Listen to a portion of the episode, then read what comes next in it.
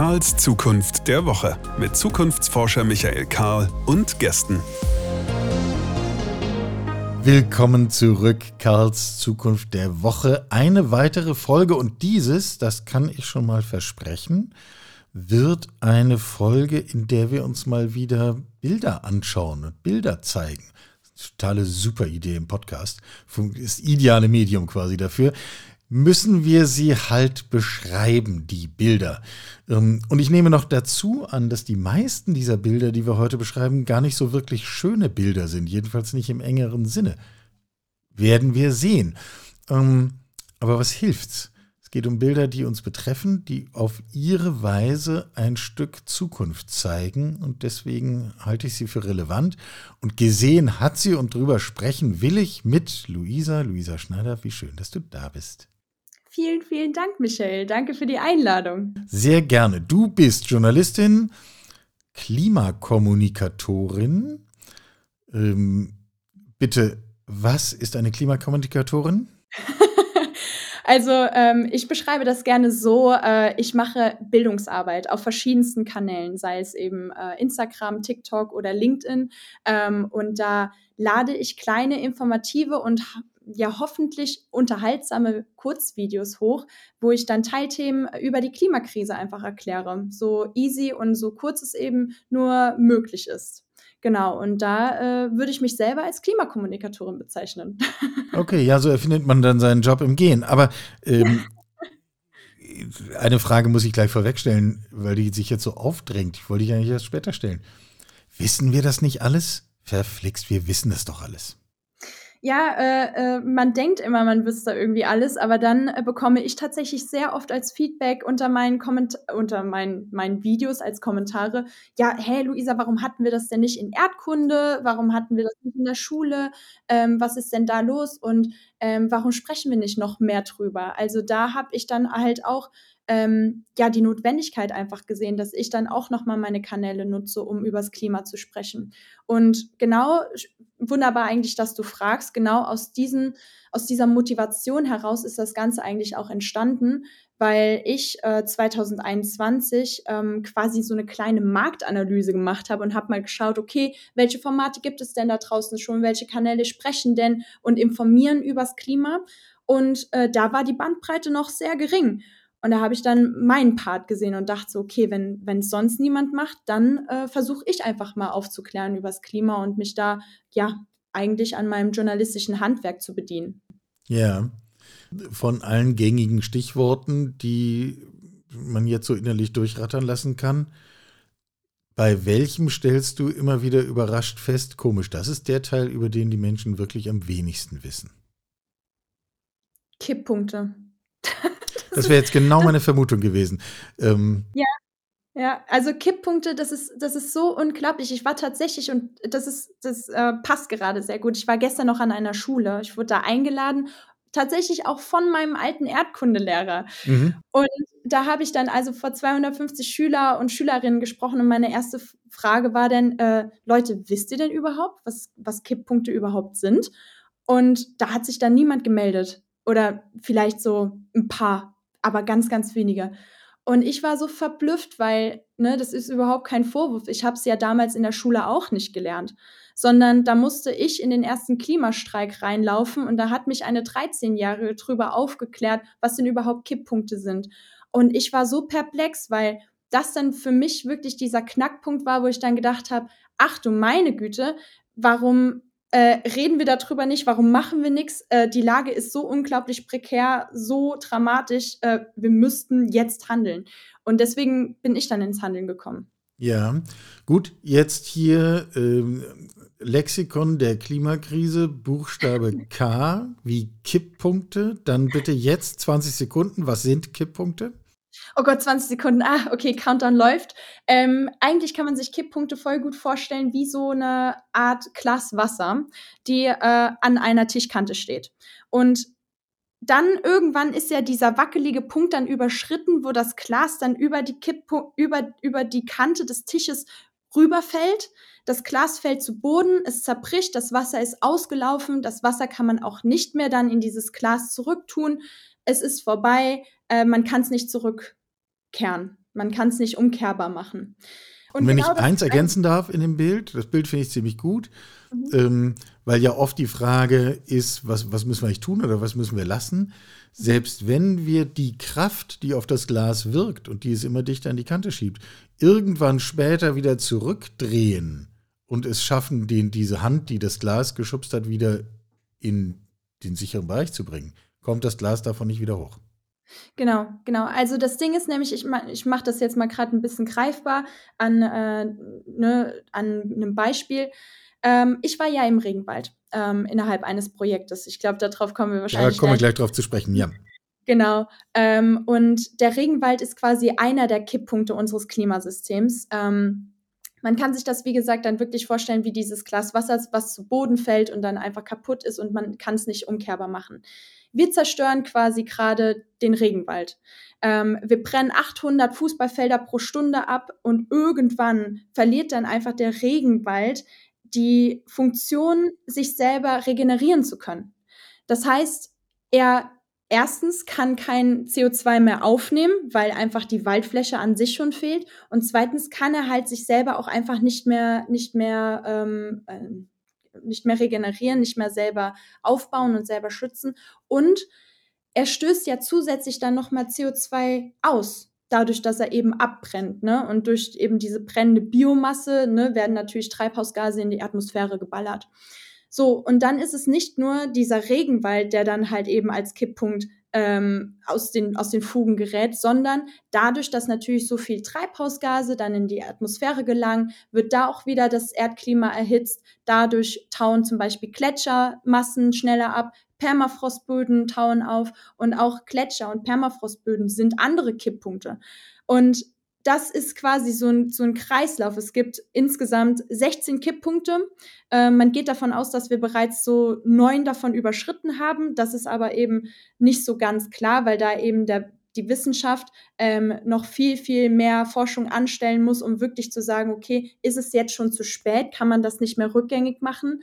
Ähm, aber sicher ist, dass wenn wir einen Kipppunkt überschritten haben, es sehr, sehr wahrscheinlich ist, dass wir damit eben andere anstoßen, andere Kipppunkte überschreiten werden. Und quasi kann man sich dann auch das Ganze vorstellen als Dominostein. Der erste Dominostein wäre dann eben der Regenwald, der umkippt, der kippt dann den, den Dominostein Gletscher an und so weiter und so fort.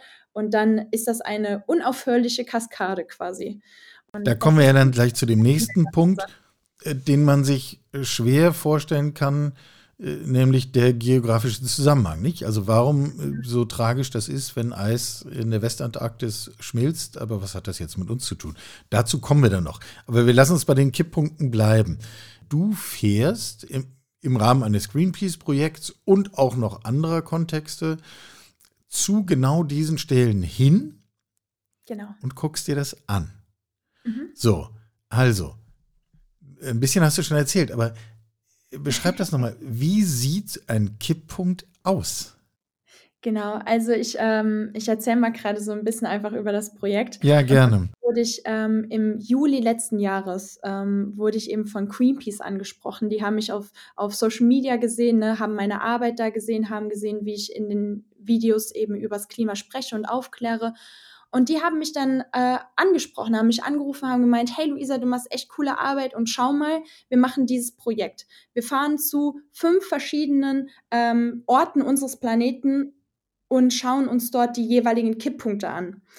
Ähm, und wir würden gerne sowohl über die Schönheit dieser Orte sprechen, aber eben auch über die Zerstörung und eben die Gefahr, diese Kipppunkte zu überschreiten.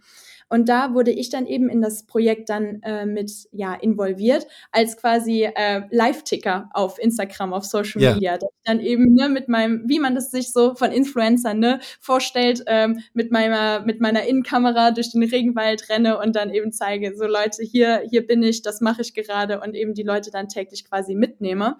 Ähm, ja, und dann habe ich dieses Angebot bekommen und ich habe natürlich direkt zugesagt, weil das äh, mein Herzensthema ist und ich äh, gerade ne, Thema Kipppunkte so unglaublich prekär finde, da ich dachte, ja, da will ich auf jeden Fall meinen Teil zu beitragen.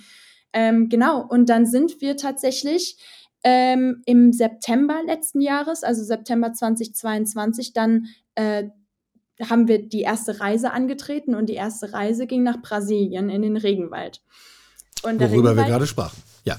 Genau, genau. Der Regenwald, wie eben besprochen, ist eben einer äh, der Kipppunkte.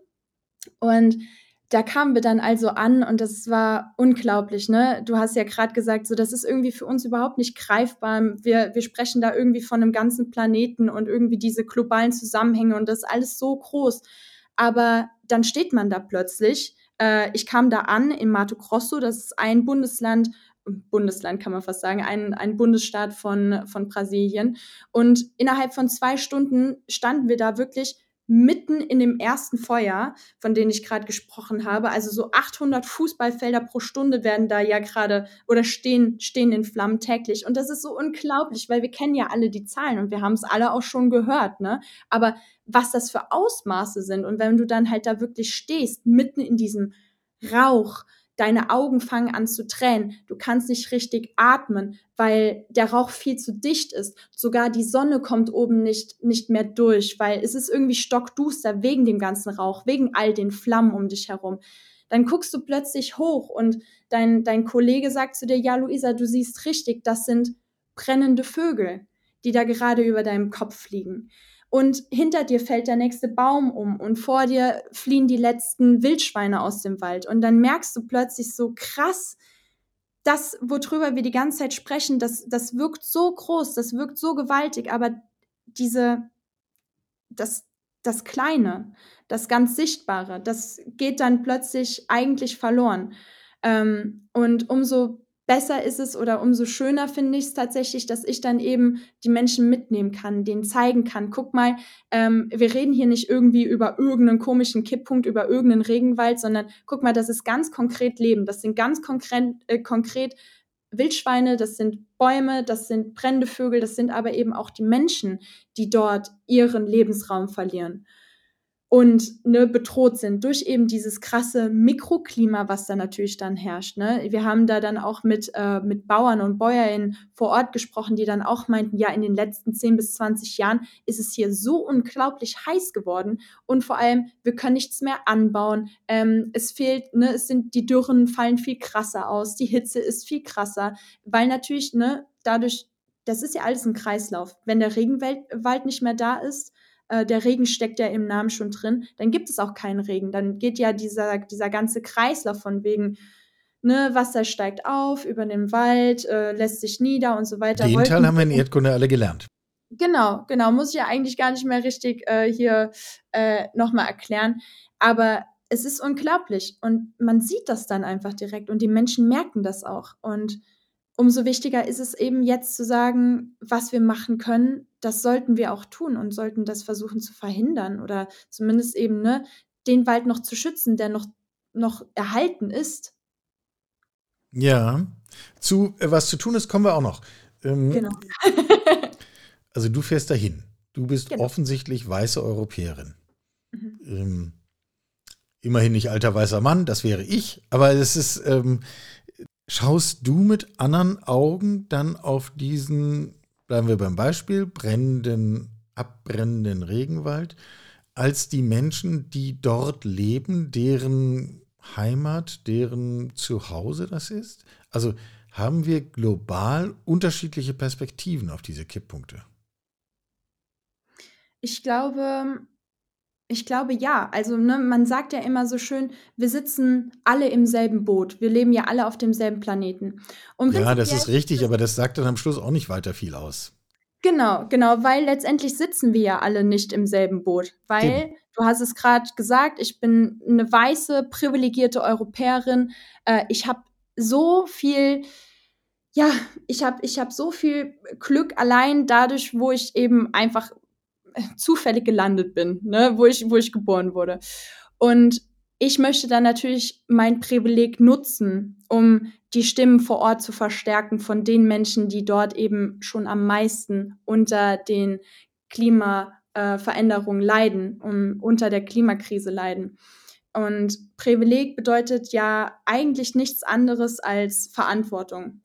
Verantwortung teilen und Zugänge schaffen, Zugänge für die Menschen, die eben jetzt noch kein Gehör bekommen oder durch die Strukturen, durch die Politik unterdrückt werden. Ähm, und die eben zum Beispiel dann auch nicht das Glück haben, auf die Straßen gehen zu können, zu demonstrieren können ähm, und, und zu protestieren, äh, sondern die sich da dann einer gewaltigen Gefahr aussetzen, ganz anders als wir hier in Deutschland. Und da sehe ich dann eben wirklich äh, meine Aufgabe da drin, die zu unterstützen und da mit den Menschen zu sprechen und sie sichtbar zu machen, weil sie gerade einfach noch nicht so sichtbar sind, wie es eigentlich der Lage äh, notwendig wäre. Und ja, da, äh, da sehe ich auf jeden Fall meine Aufgabe. Mhm. Mhm. Wir haben am Anfang gesagt, wir wollen Bilder zeigen. Eins hast du sehr drastisch beschrieben, nämlich was du als Kipppunkt dir im brasilianischen Regenwald ähm, angeschaut hast und mhm. gezeigt hast. Genau. Ähm, es geht ja nicht nur ums Anschauen, sondern ums, ums Zeigen und Weitergehen. Ähm, welche noch? Ähm, es geht tatsächlich noch nach Alaska. Da geht es dann um das Absterben der Borealwälder und um das Auftauen der Permafrostböden. Äh, es geht noch nach Grönland. Äh, da auch um die Gletscherschmelze. Und Australien, Absterben des Great Barrier Reefs, was auch eine unglaubliche CO2-Senke ist, also ein krasser CO2-Speicher, der uns aber natürlich jetzt äh, verloren geht durch die Klimakrise. Ähm, Genau, und das sind auf jeden Fall noch die drei weiteren oder beziehungsweise vier. Ja, hier habe ich fast, fast noch vergessen. Unsere nächste Reise, die geht tatsächlich äh, nach Senegal. Und da geht es dann nochmal um die Intensivierung oder das gänzliche Ausbleiben des Monsunregens.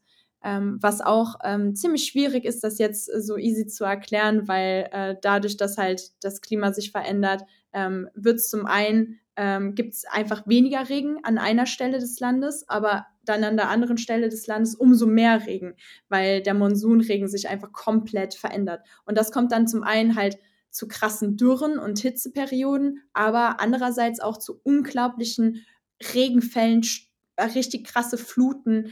Und ähm, genau, da werden wir eben dann auch mit den Menschen reden und mal fragen, ja, wie es sie denn jetzt schon betrifft und was sich für sie jetzt im Konkreten verändert hat. Jetzt schon ist genau das Stichwort. Ähm, ich habe es am Anfang schon kurz gesagt. Ich hätte die Vermutung, aber es würde mich interessieren, was du dazu sagst. Ich hätte die Vermutung, dass solche Bilder in Nahaufnahme von diesen zentralen Veränderungsknotenpunkten unseres globalen Klimas, ähm, dass das so eine Art Blick in die Zukunft ist, im Sinne von, da sehen wir jetzt schon oder kriegen ein Gespür dafür, was uns insgesamt erwartet. Teilst ja. du diese Einschätzung? Ja, definitiv. Definitiv. Ähm, ich meine, wir haben es ja gesehen. Ähm, 2021 im Juli, Ahrtal in Deutschland. Das war ja bisher, also wir sagen ja immer Jahrhundertflut, als wäre das ja einmal passiert und das würde einmal im Jahrhundert passieren und ähm, dann ist das halt mal eine Ausnahme. Aber die Wahrscheinlichkeit und die Wissenschaft besagt ja, dass mit steigendem, mit, mit steigendem, äh, mit der steigenden Klimaerwärmung, Erderhitzung werden eben solche Vorfälle, solche Jahrhundertfluten immer wahrscheinlicher. Und dann bleibt es nicht bei einmal im Jahrhundert, sondern immer häufiger und immer heftiger. Und das war halt das ich sag mal, einer, mit einer der ersten Male, wo halt wir in Deutschland äh, plötzlich die Augen aufgemacht haben und haben gesehen, oh krass, okay, das kann das bedeuten. Aber wenn man dann nach Pakistan zum Beispiel schaut, wo schon 30 Prozent der Landesfläche unter Wasser stehen durch unglaubliche Fluten, die letztes Jahr da passiert sind im Sommer, oder wenn wir nach, nach Amerika schauen, wo es minus 40 Grad sind. So, das ist unglaublich. Oder nach, nach Australien, wo unglaubliche Waldflächen einfach abbrennen. Ich meine, und jetzt langsam spüren wir hier auch in Europa, was es bedeutet, was eigentlich schon so ein, ein bisschen Erderhitzung schon für unglaubliche Auswirkungen hat und Änderungen bedeutet. Wir haben jetzt, ne, wir schreiben eigentlich jedes Jahr ja nur noch größere Rekorde, äh, zum Beispiel bei den Waldbränden in Spanien, in Italien, in Portugal, aber auch hier in Deutschland, im Norden Deutschlands. Ähm, und ich meine, letztes Jahr war der Rheinpegel auf einem Minimum. Ähm, Laster oder beziehungsweise ganze Frachter kamen ja gar nicht mal durch. Und dann heißt es ja, wir müssen nur den Rhein ein bisschen, bisschen tiefer buddeln. Aber dass dann das Wasservolumen sich natürlich nicht irgendwie wieder, wieder, wieder größer wird, das lässt man irgendwie außer Acht. Und wie gesagt, ich war dann also in, in Brasilien und ich werde dann jetzt noch andere Reisen eben tätigen und da hat man wirklich schon gesehen, was da eventuell noch auf uns zukommen könnte und nicht in ferner Zukunft, sondern in ganz naher Zukunft. Weil 1,5 Grad Erderhitzung, ne, wir haben uns ja eigentlich darauf geeinigt, im Pariser Klimaabkommen 1,5 Grad, also maximal 1,5 Grad, ähm, aber deutlich unter 2 Grad die Klimaerhitzung zu stoppen. Aber selbst das ist ja schon ein unglaublicher Kompromiss. Und ich glaube, das vergessen die Menschen. Das äh, vergessen ja, Absolut. Äh, ich glaube, da haben wir ein ganz, äh, ganz, eine ganz massive Kommunikationsschieflage. Mhm, ähm, genau. Wir tun immer so, als wäre eine Erderhitzung um 1,5 Grad, ja, das ist doch Paradies. Genau, ja, ja, als wäre 1,5 Grad noch okay. Ähm, und alles darüber, ja, darüber, da, da können wir mal gucken. Und das ist verhandelbar. Aber 1,5 Grad, das ist, das ist noch in Ordnung. So, und ähm, wenn wir aber jetzt halt mal wirklich den Blick schweifen lassen und dann einfach gucken, was bedeutet das denn jetzt im Konkreten schon für andere Länder, vor allem halt im globalen Süden, dann sieht man, nee, auch 1,5 Grad ist einfach nicht verhandelbar. So, das ist gesetzt und das ist schon ein eigentlich ähm, ein, ein unzumutbarer Kompromiss. Ja, was mir oft so geht, ähm, ich habe mir das mal versucht, ganz schlicht, ganz schlicht auch in Zahlen zu überlegen, die man vielleicht ein bisschen besser greifen kann. Mhm. Wenn ich dir zuhöre, habe ich den Eindruck, wir sind einfach massiv dabei, unsere ökologische Nische, also unsere als Menschen, äh, zu verkleinern. ähm, und. Wenn wir uns überlegen, also wir tun ja immer so, als könnten wir überall leben, aber wenn wir uns den Globus insgesamt vorstellen, also diese Bilder, die wir alle von irgendwelchen aus dem Weltall geschossenen Satelliten und, und Raumfahrzeugen kennen. Durchmesser der Erde ungefähr 13.000 Kilometer. Die Zone, in der wir leben können, auf jeder Seite ist also Mount Everest ist etwas über acht Kilometer hoch. Da können wir oben aber schon gar nicht mehr leben. Sind, sagen wir mal, ungefähr vielleicht fünf Kilometer. Fünf Kilometer links, fünf Kilometer rechts, neben den 13.000. Da sehen wir, wie unfassbar klein das eigentlich ist. Und da kommen wir nicht raus. Wenn wir rausgehen, sterben wir.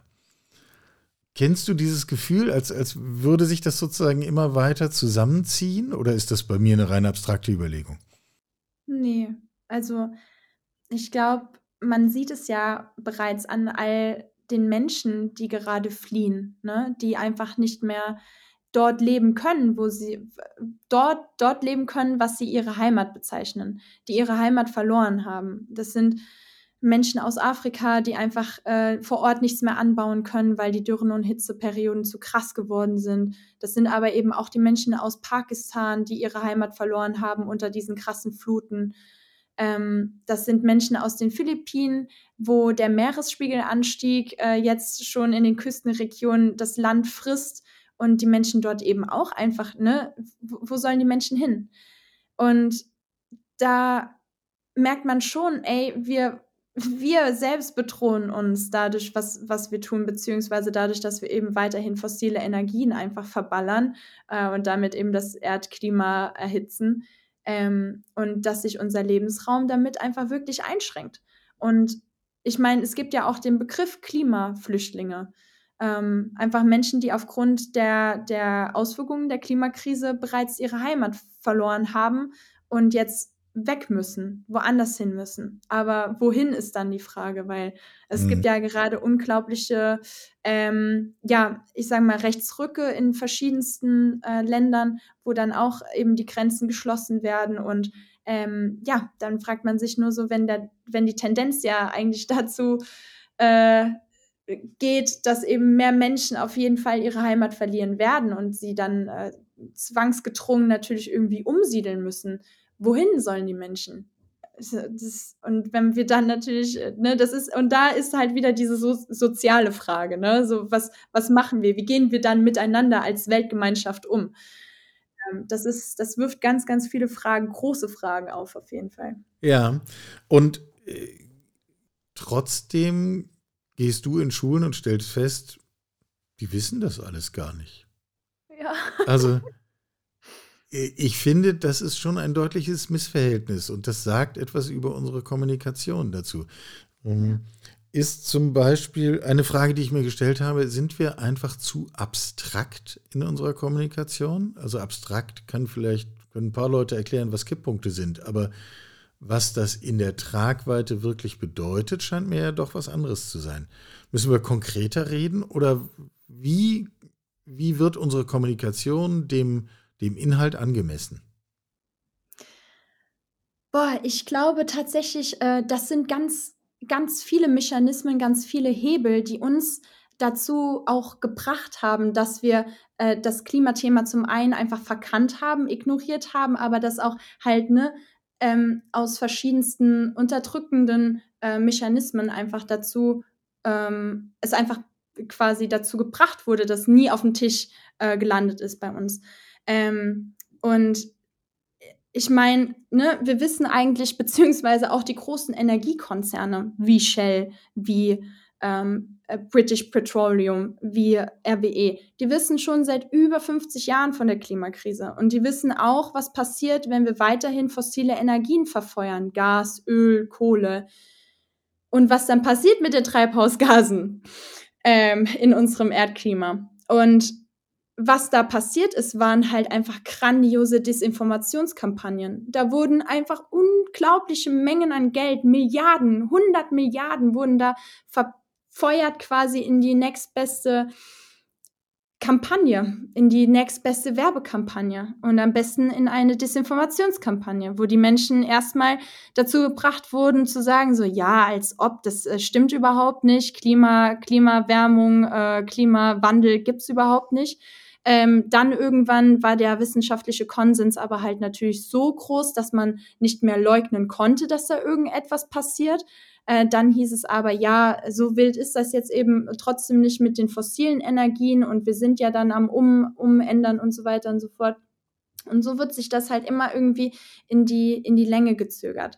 Ähm, und ich meine, wir sind wir sind's ja immer noch. Diese Desinformationskampagnen halten ja immer noch an. Ich muss den Menschen immer noch erklären, dass Gas nicht äh, klimafreundlicher ist als Kohle. Ich muss den Menschen erklären, dass eine Klimaautobahn ein schöner Begriff. Ja. Haben, so. Ähm, dass es eben äh, auch nicht klimafreundlich ist und so weiter und so fort. Und ich glaube, wir haben jetzt dieses besondere Momentum, wir haben jetzt diese besondere Möglichkeit, äh, die Menschen eben aufzuklären. Wir haben so viele Informationskanäle wie sonst noch nie zuvor. Wir haben das Internet. Äh, jetzt ist es aber halt unsere Aufgabe eben dann auch zu zeigen, guck mal, das hier sind die Informationen, denen du auch wirklich Glauben schenken kannst. Aber jetzt, wir wissen ja, äh, die, diese vielen Kanäle und, und, und Wege äh, stehen ja allen Interessen zur Verfügung. Ähm, und wir wissen, dass Desinformation sich erheblich schneller verbreitet als Information, ähm, etc. pp. Mhm. Also ich spitze die Frage jetzt mal zu und ich meine das gar nicht persönlich, auch wenn es vielleicht so klingt, aber glaubst du wirklich, du kannst das aufhalten? Ich glaube auf jeden Fall, ich kann meinen Beitrag dazu leisten. Also, und ich äh, glaube, es liegt in meiner Verantwortung als Journalistin, dass ich eben versuche, diesen Trend aufzuhalten, also diese Desinformationskampagnen aufzuhalten. Und ich glaube einfach, dass wir dadurch, dass wir eben diese krassen Kanäle, Zugänge zu Internet, zu Informationen haben, dass wir sie gut nutzen können und dass jeder von uns ähm, ne, zum Beispiel auch durch ähm, Verbesserung der Medienkompetenz, ähm, dass man das zum Beispiel direkt auch in den Schulen dann schon anbietet, zum Beispiel als Fach Medienkompetenz. Was ist seriös, was, was ist nicht seriös? Was sind Fake News, was sind gute News, richtige News, seriöse News? Ähm, dass man da die Trends eben aufhalten kann.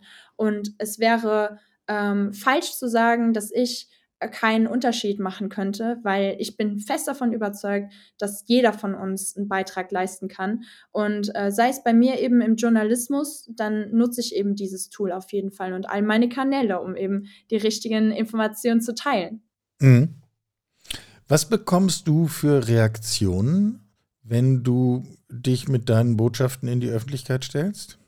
Ähm, ich bekommen. Also ja, es, äh, ich meine, klar, ne, Klima ist einfach eine aufgeladene, ähm, ist einfach ein aufgeladener Diskurs. So, ich bekomme natürlich nicht immer nur ähm, ja, zu, zu äh, Zuspruch und äh, Schulterklopfer, sondern teilweise ne, wird man einfach hingestellt als Klimaterroristin und man will eine Ökodiktatur aufbauen und äh, ja, klebe ich mich jetzt auch auf die Straßen und so weiter und so fort. Und da gibt es immer zweierlei Stimmen. Ähm, aber dennoch bin ich eben fest überzeugt von, von, äh, von der Wissenschaft, von dem wissenschaftlichen Konsens und dass wir eben so nicht weitermachen können. Und ich meine, wir sehen uns ja an allen Ecken und Enden. Es geht einfach nicht auf, diese Geschichte von unserem System, dass wir einfach ähm, immer weiter wachsen können, quasi mit unserer Wirtschaft und einfach so weitermachen können. Ähm, so zum Beispiel, dass der Kuchen, ne, man spricht ja immer vom wirtschaftlichen Kuchen, dass der einfach immer nur größer werden muss und irgendwann bekommen alle Leute genug ab. Ich war jetzt ähm, kürzlich eben ja, beziehungsweise ich, ich war kürzlich in Indien. Ähm, das war aber noch mal ein separates Projekt mit Fairtrade zusammen. Ähm, das war quasi so eine Art Pressereise. Und da habe ich es gesehen. Ne? Indien ist zum Beispiel einer der gewaltigsten Volkswirtschaften unseres Planeten. Also größeres wirtschaftliches Wachstum gibt es eigentlich quasi gar nicht, neben China zum Beispiel noch. Aber da ist also der Kuchen schon so gewaltig groß. Aber dennoch ist die Schere zwischen arm und reich unglaublich sichtbar. Und da frage ich mich halt, okay, wie, wie weit muss denn der Kuchen noch wachsen, bis denn dann wirklich alle äh, davon abbekommen? Oder muss man einfach wirklich mal sagen, okay, der Kuchen ist da, der Kuchen ist auch groß genug, wir müssen einfach nur genügend Leute halt an den Tisch bringen, wir müssen genug Teller hinstellen und den Kuchen einfach wirklich fair aufteilen, damit auch alle schön satt werden und davon genug abbekommen. Ich würde gerne einen kleinen Ausschnitt in unser Gespräch einspielen aus einer Sendung, die ich sonst eigentlich nie gucke, aber in diesem Fall habe ich hier den Ton. Markus Lanz, ähm, der in seiner Sendung verschiedene Gäste hatte, hat er immer. Unter anderem saß ihm gegenüber Carla Rochel, die eine der Köpfe von dem Aufstand der letzten Generation ist. Und die haben also eine Weile hin und her geredet, wie man das dann so macht. Und irgendwann brach aus dem Lanz, äh, wahrscheinlich war das ehrlicher als von ihm beabsichtigt, heraus, wie, was das mit ihm macht. Und das würde ich gerne mal einspielen, da würde mich deine Reaktion darauf interessieren. Ich will nur sagen, was ist das für ein Menschenbild? Sie sitzen hier mit 20. Sie müssten optimistisch sein. Sie müssten Zutrauen haben in die Fähigkeiten von Menschen. Sie müssten Zutrauen haben in die Fähigkeit zur Anpassung. Unsere ganze Menschheitsgeschichte hindurch ist eine Geschichte der Anpassung. Uns als Spezies hat erfolgreich gemacht, dass wir uns angepasst haben. Immer wieder ich nerv Sie gerade. Ja. Und sie hat dann noch ein paar Leute eine Worte gesagt, aber eigentlich war klar, ja, er nervt sie gerade. Ja. Ähm, ich hätte jetzt wirklich gerne gute Wege, auch dein Gesicht zu beschreiben, was du gerade gemacht hast. Was löst sowas bei dir aus? Äh, ich glaube, also ich merke da einfach, dass da so diese, diese Grenzen verkannt werden, diese ökologischen Grenzen, diese planetaren Grenzen, von denen wir ja sprechen. Und auch da eben diese, diese Verkennung der Dramatik der Lage dadurch, dass wir eben auf Kipppunkte zusteuern. Und dass, wenn wir die einmal überschritten haben, dass das dann ganz, ganz schnell geht. Und dass das so schnell geht, dass wir das so in dieser Form noch nie zuvor hatten dann sind das ganz viele Teufelskreisläufe, äh, die da gleichzeitig eben ähm, kollabieren und dass dann wie katapultartig unser Klima ansteigt, dass der Meeresspiegel ansteigt, dass dann plötzlich es heißer wird, aber an anderen Stellen der Erde viel kälter und ähm, dass dann ne, alle Extreme eigentlich noch viel häufiger und heftiger auftreten werden, die wir als, als Wetterphänomene momentan einfach noch abstempeln.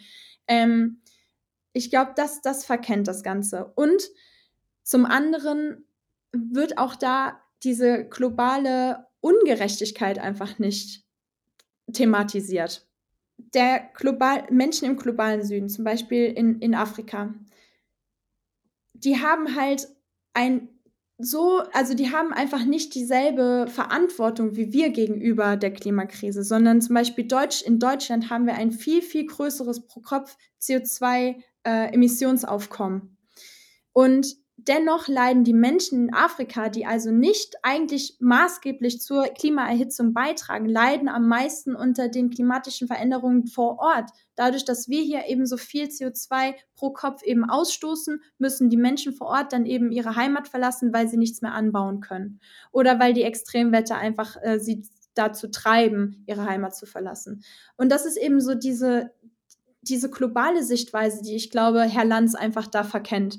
Er sieht diese globale Ungerechtigkeit nicht und er sieht nicht diese Grenzen, die wir haben. Wir können nicht einfach so weitermachen, wenn alles schreit so, nee, ein Staat, also dieses, dieses normal weitermachen funktioniert einfach gar nicht mehr, sondern es kollabiert ja einfach gerade an allen Ecken und Enden. Und das scheint mir doch, das scheint mir mindestens einer der wunden Punkte zu sein, dass die man in dieser Sendung, das zivilisiert, da fällt ja keiner übereinander her. Ähm, aber die Aussage, so geht's nicht weiter und wir müssen etwas anderes tun. Und über nichts anderes haben wir auch heute gesprochen hier.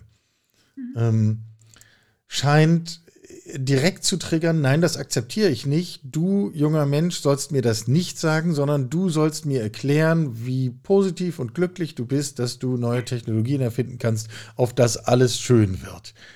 Ähm, es ist doch genau die, und da, da beißt sich ihm die Katze in den Schwanz, es ist doch genau die Drastik einer angemessenen Klimakommunikation, die dazu führt, dass wir genau diese Abwehrbewegungen haben und sagen, nee, also das ist jetzt keine so schöne Nachricht.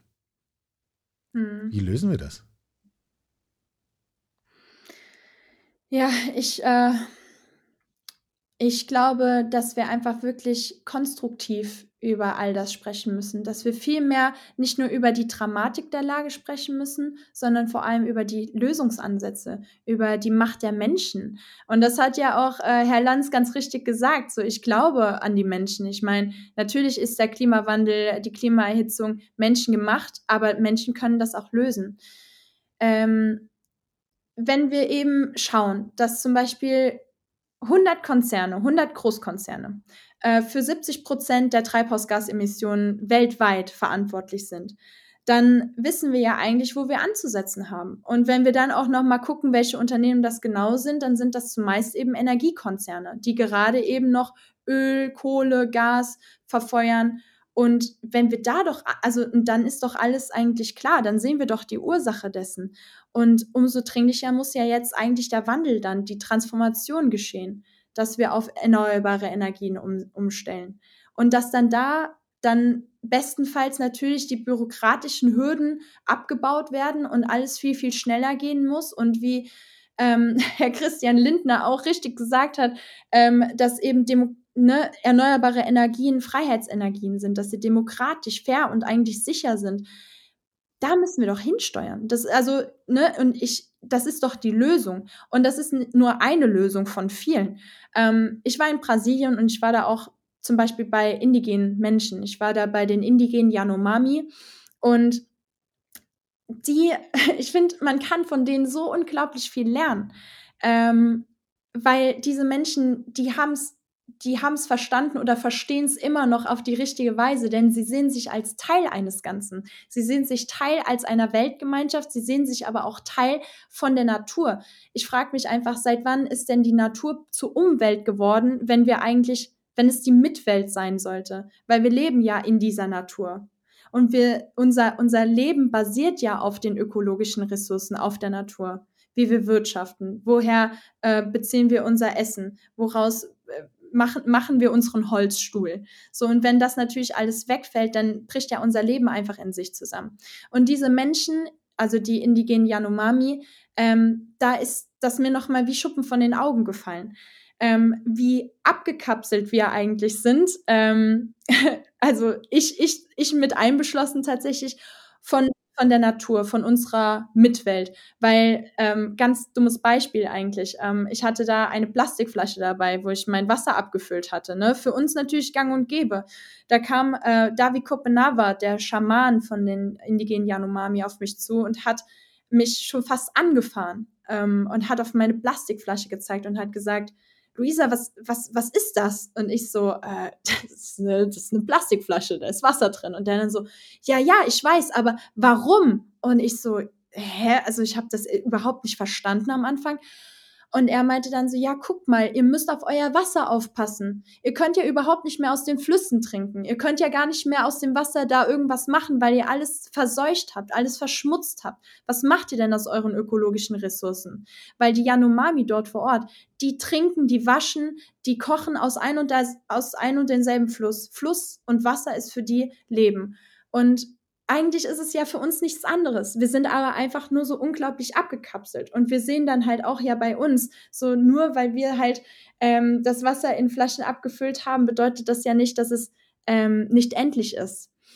Und das war für mich einfach nochmal wirklich so ein Aufwachmoment, wo ich gesehen habe, so ja krass, die sind noch Teil eines Ganzen, die sind Teil der Natur, die sind Teil einer Weltgemeinschaft, die sind Teil dieses Planeten.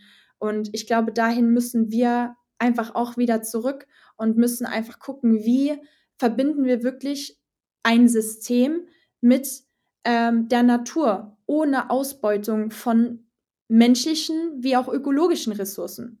Dass wir genauso viel natürlich wieder dann zurückgeben und einfließen lassen in diesen Kreislauf, wie wir auch rausgenommen haben.